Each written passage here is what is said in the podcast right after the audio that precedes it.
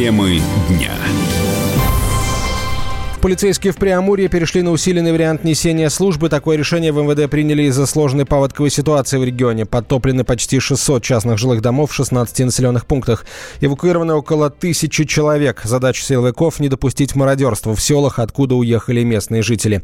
На Амуре у Хабаровска в течение двух суток уровень воды поднимется более чем на полметра. Гребень паводка пройдет по четырем районам Преамурья за пять дней. На прямую связь со студией из Хабаровска выходит наш корреспондент Надежда Выходцева. Надежда, э, приветствую. Э, расскажи, пожалуйста, день, да. насколько оперативные службы готовы к э, пику паводка и насколько масштабным ожидается приход стихии? Ну, э, надеюсь, что мы по опыту 2013 года уже натренировались на подобных вещах. Э, все службы приведены в боевую готовность. А в Преамуре сейчас находится глава МЧС Евгений Зиничев. Он наблюдает за ситуацией. А в следующем придет э, паводок в еврейскую автономию. Уже сейчас, после сегодняшнего дождя, некоторые дачные массивы уже затоплены. Несколько их, некоторые высоту. И, но массовое наводнение, серьезнейшее наводнение ожидается ну, Хабаровский край он тоже придет, где-то в районе начала а, августа. У Хабаровска 4-6 августа ожидается подъем воды до 4,20-4,50 мет, э, метров, сантиметров. Э, и э, на севере у нас наблюдается еще более масштабное наводнение там 28-30 э, июля э, в реке поднимется вода у села Нижний, э, у села Удское, и нижняя часть этого села будет затоплена. Именно поэтому спасатели, врачи полетят сегодня, полетели уже сегодня на вертолете э, в это село для того, чтобы оказать необходимую помощь. Э, одновременно они везут и генераторы, и тепловые пушки, чтобы можно было просушить э, дома, потому что уже скоро зима, и на севере она будет ну, уже близко-близко. На обратном пути вертолет захватит детей э, для того, чтобы их перевести в более безопасное место. Надежда, спасибо ну, большое. Корреспондент «Комсомольской правды» Хабаровск Надежда Выходцева была на прямой связи со студией. Ранее прокуратура Амурской области пошла на жесткие меры. Там пригрозили отказывающимся от эвакуации родителям забирать у них детей. Накануне большой проблемой отказ... стали отказы людей покидать дома.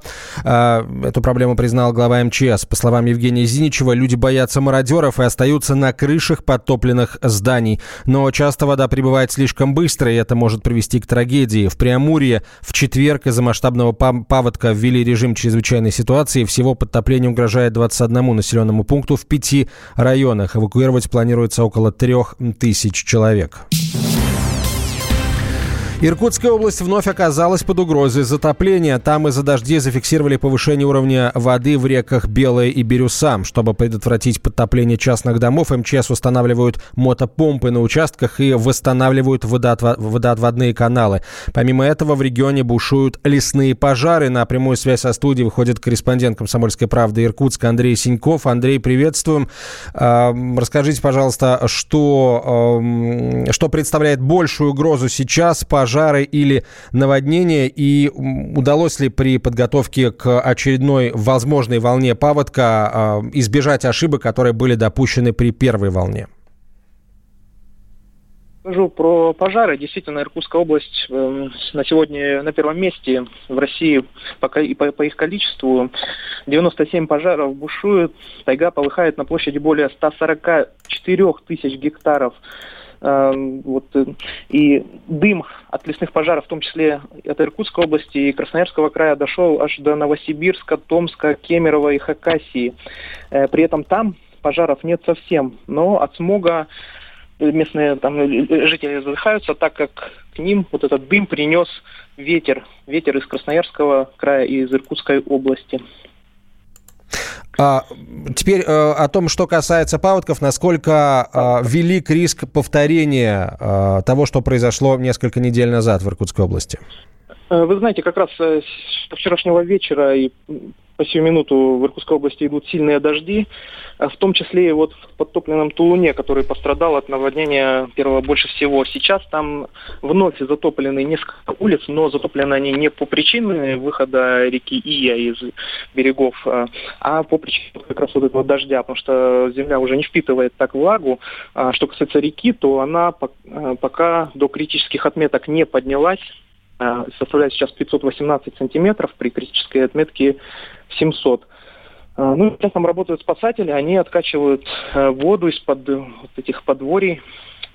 Андрей, насколько э, есть вообще вероятность, что масштабные пожары, масштабные э, дожди, сильные дожди потушат пожары лесные? А, от одной проблемы удастся избавиться? Знаете, проблема в том, что вот эти сильные дожди, они идут как раз не в тех районах, а именно пожары бушуют на севере региона, а они идут в западных районах, в центральных и в южных. Но вот до севера они не добираются. К сожалению. Да. Спасибо. А на прямой связи со студией был корреспондент «Комсомольской правды» Иркутска Андрей Синьков. Всего, по последним данным, лесным пож... лесными пожарами в российских регионах охвачено более 170 тысяч гектаров. Это те возгорания, с которыми борются пожарные, отметили в авиалесоохране.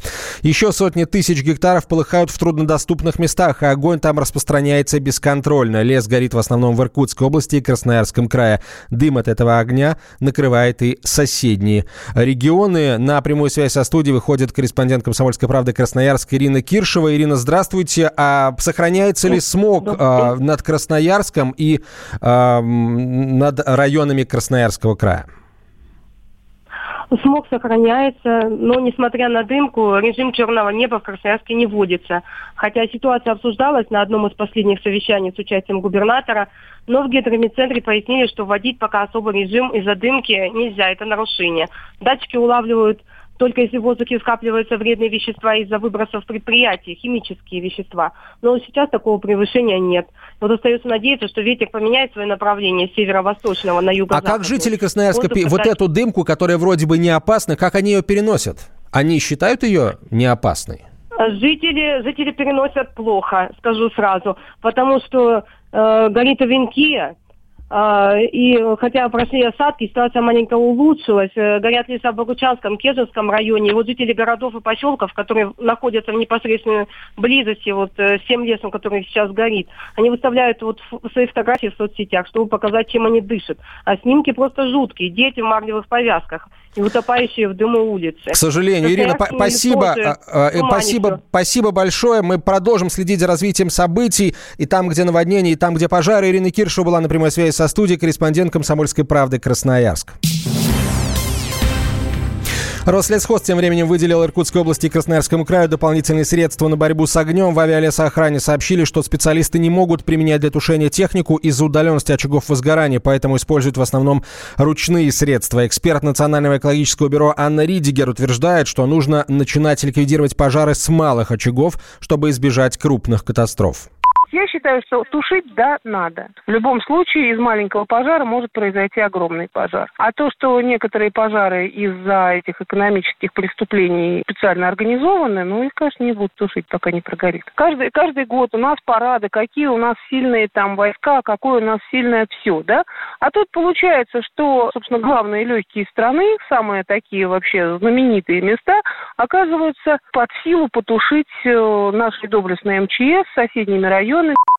Дым от сибирских лесных пожаров дошел и до Татарстана. С 25 июля над регионом повисла дымовая мгла, сообщают в местном управлении по гидрометеорологии и мониторингу окружающей среды. Смог отмечается в набережных Челнах и Нижнекамске. По информации очевидцев, дым добрался до Казани, а также э, других регионов Поволжья. При этом в пробах атмосферного воздуха превышение предельно допустимых концентраций вредных веществ не выявлено. Улучшение обстановки синоптики прогнозируют не раньше 28 июля.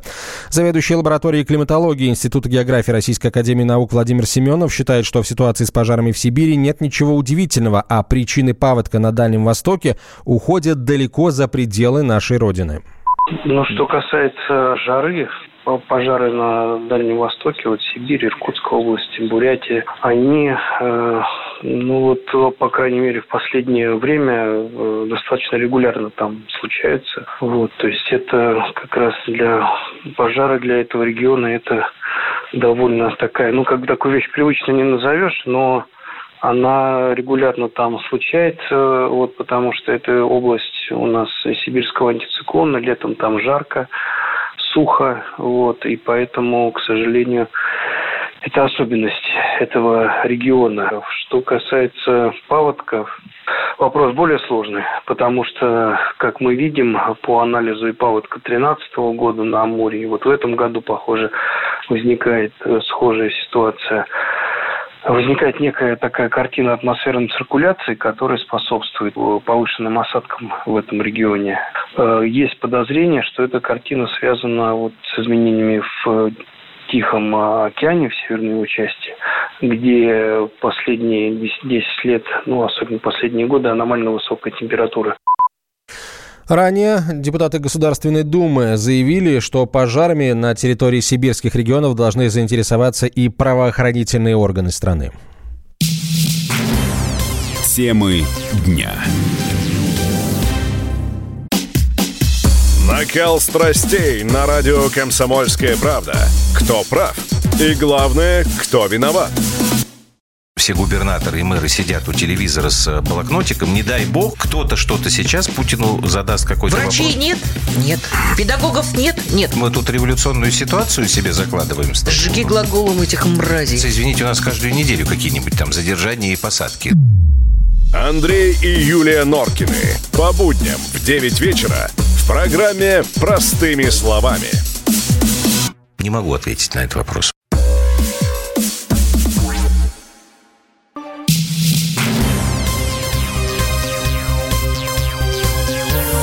Темы дня. В Комсомольске на Амуре попрощались с погибшим после пожара в палаточном лагере в Халдами мальчиком. Его похоронили на городском кладбище рядом с другими погибшими детьми на так называемом квартале почетных граждан. Ребенок скончался в больнице, получив ожоги почти 100% тела. Он пытался спасти из огня других детей. В интернете после трагедии появилась петиция, призывающая наградить ребенка посмертно за проявленную смелость. На прямой связи со студией корреспондент «Комсомольской правды» Хабаровск Юлия Терентьева. Юлия, здравствуйте. А, какова вероятность того, что ребенка действительно наградят? Здравствуйте. Вы знаете, я думаю, что вероятность очень высока. Не знаю насчет звания Героя России, хотя я считаю, что э, Леша этого достоин.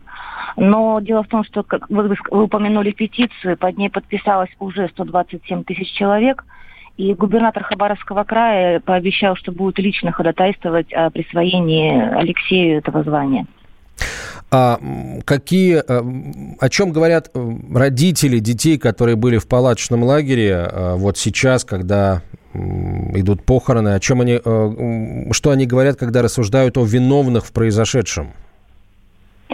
Ну, конечно, родители сейчас находятся в крайне тяжелом эмоциональном состоянии, э, все в шоке. Я не говорю уже о тех, чьи дети погибли. И дети, которые выжили, они тоже в очень тяжелом состоянии. Всем страшно, и самое главное, недоумение, конечно, вызывает вопрос, как лагерь, который проверяли э, десятки комиссий, мог оказаться настолько небезопасным для детей. Тем более, что, я напомню, да, этот лагерь располагается на территории туристического комплекса Халдами. Это один из крупнейших туркомплексов на территории Хабаровска. И более того, он входит в состав территории опережающего социально-экономического развития. То есть, казалось бы, все это должно было свидетельствовать о том, что лагерь безопасен. Но сейчас идет следствие, сейчас идут проверки, прокуратура, Следственный комитет. А, более того, это дело на контроле у центрального аппарата Следкома. Так что я уверена, виновных найдут. Уже арестованы три человека по этому делу, и одному уже предъявлено обвинение по статье халатности. Спасибо большое, Юлия. Юлия Терентьева, корреспондент «Комсомольской правды» Хабаровск, была на прямой связи со студией. Пожар в палаточном лагере на территории горнолыжного комплекса «Холдами» в Хабаровском крае произошел в ночь на 23 июля. Погибли четверо детей, шестеро пострадали. Возбуждено уголовное дело по статье «Халатность». На два месяца арестовали директора лагеря, его владельца, а также двоих сотрудников местного МЧС, которые проводили проверку незадолго до трагедии. Россию на следующей неделе ждет аномальная погода. На севере европейской территории, на востоке северо-западного федерального округа не исключен дождь с мокрым снегом и понижение температуры. Однако на выходных пока будет тепло и ясно, рассказала главный специалист Метеобюро Москвы Татьяна Позднякова. Суббота и воскресенье на большей части центральной России погода будет вполне июльская. Будет много солнца, осадков не ожидается, и температура воздуха достигнет 25, а местами даже 30 градусов. Но с начала следующей недели погода будет меняться, и температура воздуха будет быстро понижаться. Э, в течение нескольких э, суток э, от воскресенья до вторника температура воздуха понизится почти на 10 градусов. Температура воздуха уже в начале недели в ночные часы понизится до плюс 5, плюс 10 градусов. Дневная температура в столичном регионе 11-16, на юге центрального федерального округа на 2-3 градуса повыше, на севере ну 10-15 градусов выше нуля.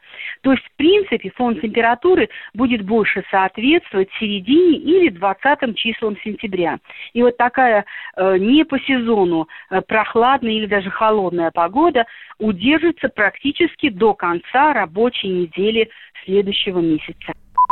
Уже сейчас Якутия и Сибирь в целом страдают от пожаров. Дальний Восток накрыло паводками. В Сочи прошли настолько сильные ливни, что размыло часть федеральной трассы. Тем временем в Германии, Бельгии и Франции побиты все температуры рекорды. Столбики термометров перевалили за отметку э, в 40 градусов. Жара и солнце воцарилось в Великобритании. Там стоят рекордные плюс 38. Синоптики объяснили, что жара в Европе потому, что из Африки идет мощный субтропический циклон, а в холодной погоде в Москве виноваты воздушные массы Северного полюса полюса. Климатологи считают, что Земля вступила в новую климатическую эпоху. До этого мы жили в эпоху западно-восточного переноса, благодаря которому погода была более устойчивой. Эта эпоха длится 25-30 лет. А вот эпохи меридиональных процессов более короткие, и климат, климат при них более изменчивый. Темы дня. Украинцы попросили президента э, страны Владимира Зеленского вернуть авиасообщение с Россией. Они опубликовали петицию на сайте главы государства. Мы не можем видеться со своими семьями, сказано в требовании. В требовании автором стала Виктория Темченко, которая собрала пока 76 голосов. В течение 91 дня необходимо собрать 25 тысяч онлайн-подписей. После этого обращение должен рассмотреть президент. На прямой связи со студией заслуженный пилот России, член комиссии при президенте России по развитию авиации общего назначения Юрий Сытник. Юрий Михайлович, здравствуйте. А как быстро можно будет возобновить авиасообщение э, Украины с Россией, России с Украиной э, мощностями всех авиакомпаний, и украинских, и российских? Здравствуйте. А, да, можно быстро все сделать при желании и политическом решении этого вопроса. Ведь э, это не секрет, что это два братских народа, единоверцы по вере. Очень много семей, э, которые имеют родственников той, так и с нашей стороны. И только ублюдки, которые выслушивают Вашингтонский обком, могут нас рассорить. И они это делают уже на протяжении многих лет. Поэтому сам народ, что русский народ, что украинский народ, это два братских народа, так же, как и белорусский. И, естественно, сообщение у нас должно быть важным. Мало ли там что, как они не могут поделить «Газпром», как они не могут поделить, поделить территории. Это дело политиков, это не дело... Вот. А при желании э, частные компании, такие как ЮТР, а вот, такая как C7 компания, там Nordwinds компания, эти могут в течение ну, 15-20 дней при решении политического вопроса начать эти перевозки. Ну, а затем могут подключиться и государственные компании, такие как Аэрофлот или там ну. Э, у них там украинская компания. Поэтому я считаю, что это необходимо сделать. И нужно идти друг другу навстречу, и нужно договориться и уметь договариваться по всем вопросам, без всяких войн. Спасибо большое. На прямой связи со студией был заслуженный пилот России, член комиссии при президенте по развитию авиации общего назначения Юрий Сытник. На днях на сайте украинского президента появилась еще одна петиция с просьбой пустить поезда в Крым, причем раньше, чем откроется железнодорожное движение по Крымскому мосту. Э, в ответ первый вице-спикер Крымского парламента Ефим Фикс заявил, что власти полуострова готовы возобновить железнодорожное сообщение с Украиной. По его словам, это позволит украинцам, которые массово едут в Крым на отдых, более комфортно добираться до курортов. Киев в одностороннем порядке прекратил движение движения автобусов и поездов через границу с Крымом в конце 2014 года. Поезда, следовавшие на полуостров, теперь останавливаются на станции Новоалексеевка в Херсонской области, не доезжая до границы с Россией. От чего зависит цена? От спроса и предложения. Поэтому любой экономист скажет, что радио «Комсомольская правда» – самый ценный товар на рынке. Ведь мы не берем денег за спрос, а от нашего предложения нельзя отказаться. Что происходит в стране и мире и как это влияет на ваш кошелек? Разбираемся с экспертами в программе «Экономика». Михаил Делягин. По понедельникам и пятницам с 17 часов по московскому времени.